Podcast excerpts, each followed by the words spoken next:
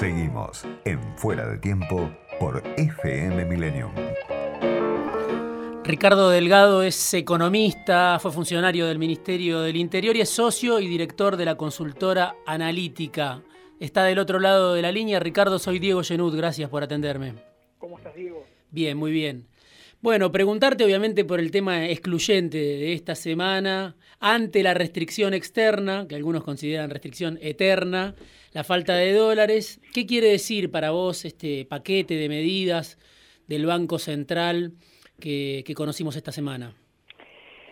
A ver, mi, primera reflexión fue de, gran sorpresa, eh, una negativa sorpresa, porque la verdad que el gobierno venía en las últimas tres semanas eh, cumplimentando una hoja de ruta no, es, no explícita, no, no digamos este, planteada eh, a todas luces a la, a la sociedad y a los, a los decisores económicos, pero sí eh, había empezado allá cuando se cerró el canje de manera exitosa, el canje de, deuda con los bonistas.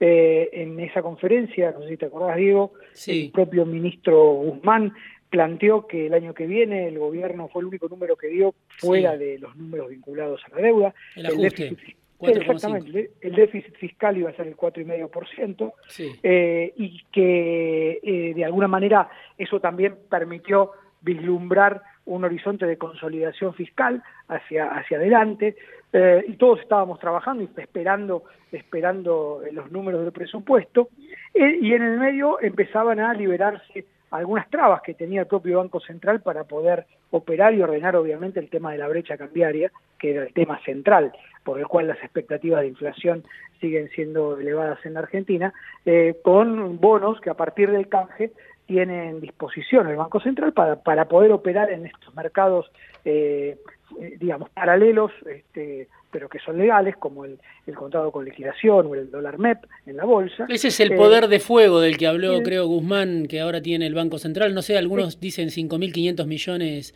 el equivalente a 7.500 millones, 7.500, sí, hoy, hoy, son 7.500 millones aproximadamente.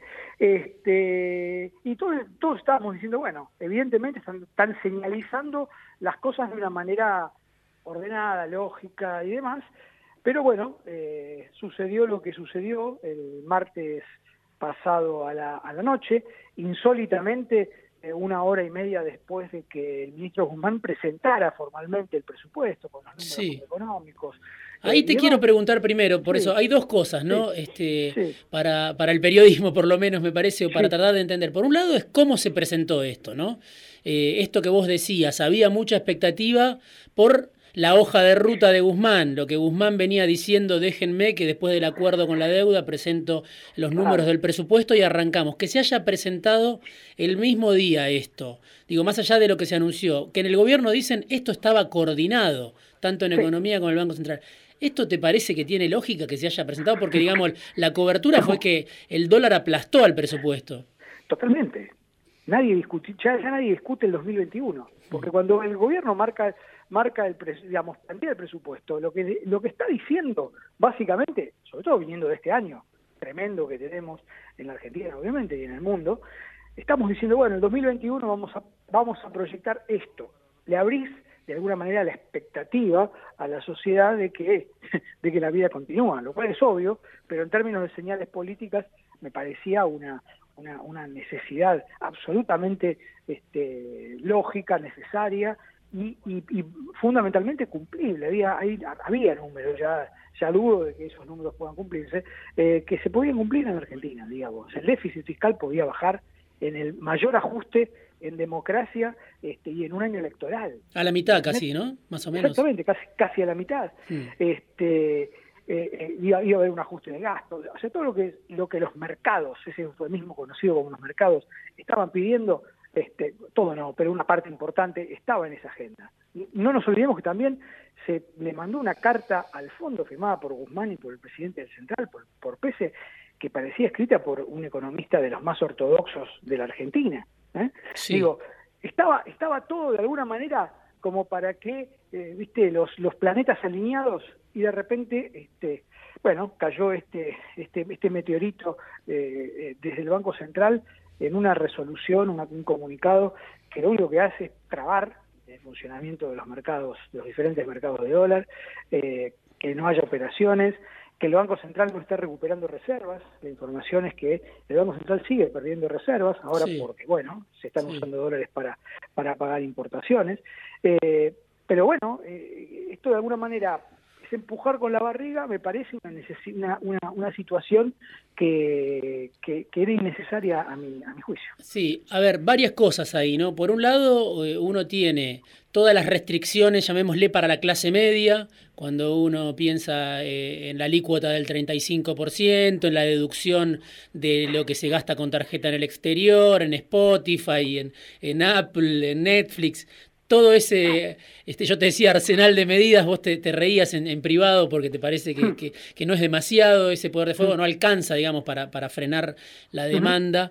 Eh, y por otro lado, el gobierno dice, bueno, acá hay una serie de empresas, una lista grande de empresas que se endeudaron de manera vertiginosa durante los años de Macri y que se estaban llevando el dólar barato no para refinanciar su deuda, sino para amortizar esa deuda, ¿no? para cancelar la deuda privada con los dólares del central. Digo, ¿qué te parecen estos dos argumentos que me parece que formaron parte de la discusión intensa interna que hubo en el gobierno en las últimas dos o tres semanas?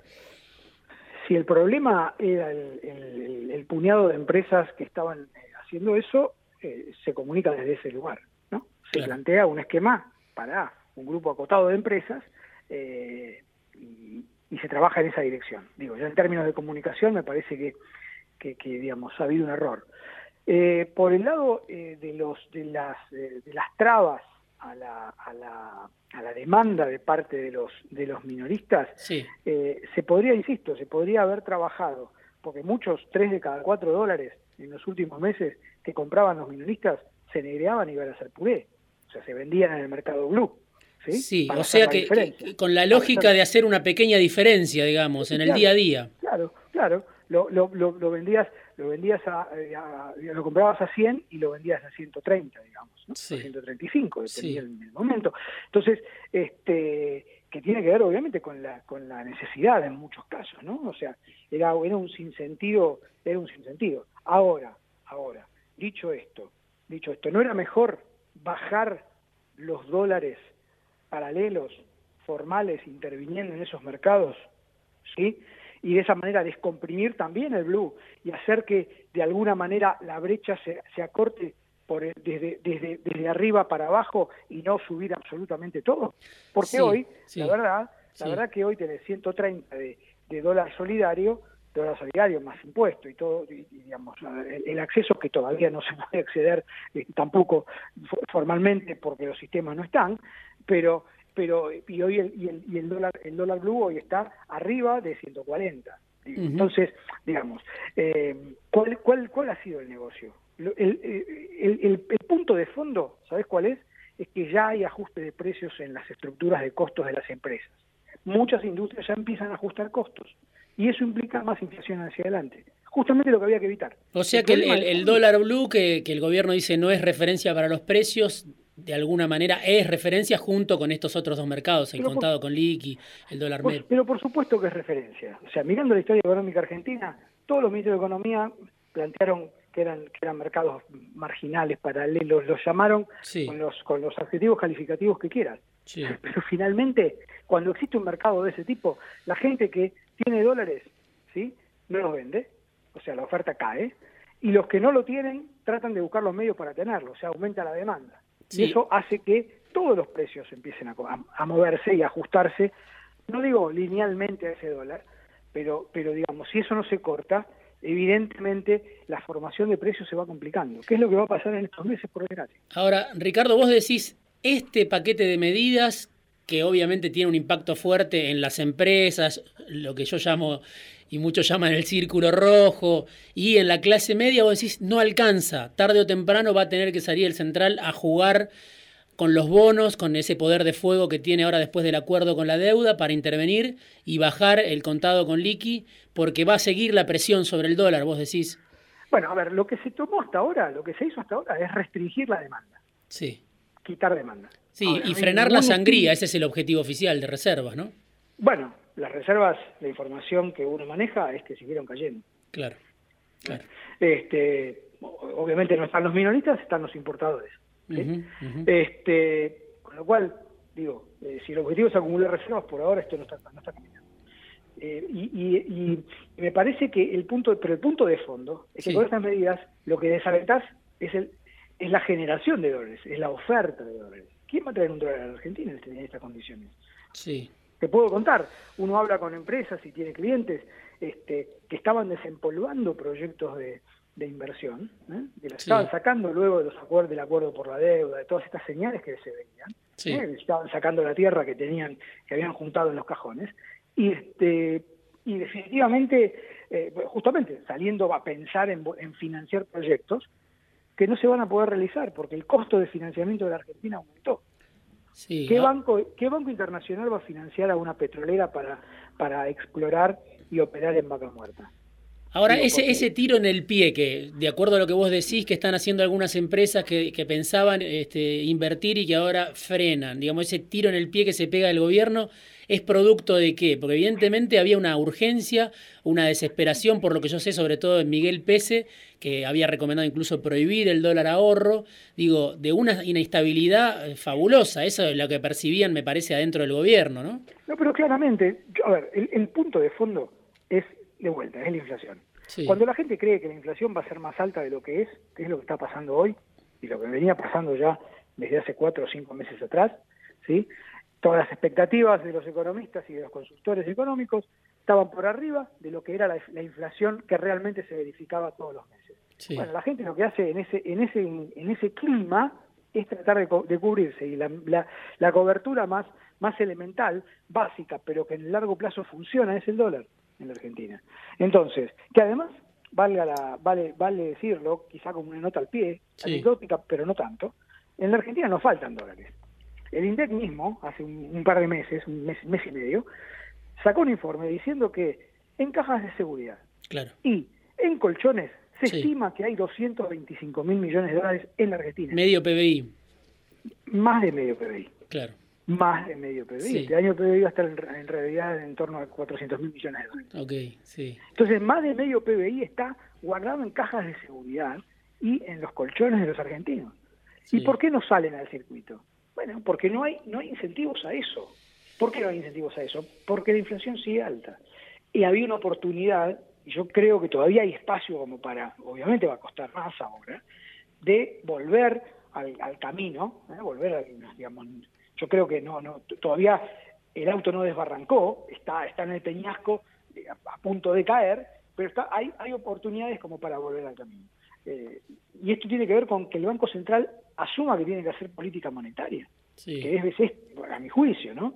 Modestamente, es utilizar este stock de bonos que tiene, subir algo la tasa de interés, darle a los, a los que tienen pesos, darle la oportunidad de tener pesos que rindan en los bancos.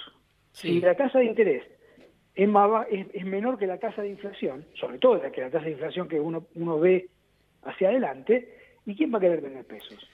Lo último que, te, que, te, pregunto, Ricardo, me estoy quedando sin tiempo, te pido disculpas y sé también que tenés alguna cosa urgente por hacer, pero el contexto global, según este, el último informe justamente de analítica, ayuda al gobierno, ¿no? Las tasas bajas en Estados Unidos, el crédito barato y el aumento de los commodities, de la soja, ¿no? Que esa es la, la película de fondo también que estamos viendo, que eh, por ahí el, el árbol no nos deja ver tampoco e, esa película que es un contexto global favorable a la Argentina. Pero es, exactamente así, digamos, exactamente vos lo, lo, planteaste y lo estamos viendo, la soja está rebotando. ¿Por qué? Porque el dólar está débil, porque las expectativas del dólar este, son, o de tasas en el mundo, son tasas cercanas a cero por mucho tiempo, ¿eh? por dos o tres años al menos, eh, y eso lo estamos de alguna manera dejando pasar. Me parece que no estamos, hemos perdido muchas oportunidades en Argentina y yo nunca creo que es la última oportunidad, siempre va a haber oportunidades.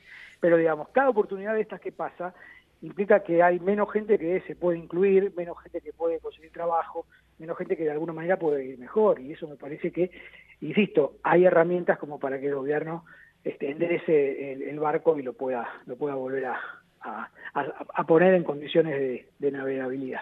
Ricardo, muchísimas gracias por este rato en Fuera de Tiempo. Ricardo Delgado, economista, socio y director de la consultora analítica, que hace unos informes muy interesantes que los periodistas cada tanto estamos mirando y difundiendo, porque siempre tiene una mirada distinta, siempre ayuda a salir un poco de, de la coyuntura y del día a día con la mirada de fondo de analítica. Gracias, Ricardo. Muchísimas gracias, Diego. Un gran abrazo. Un abrazo.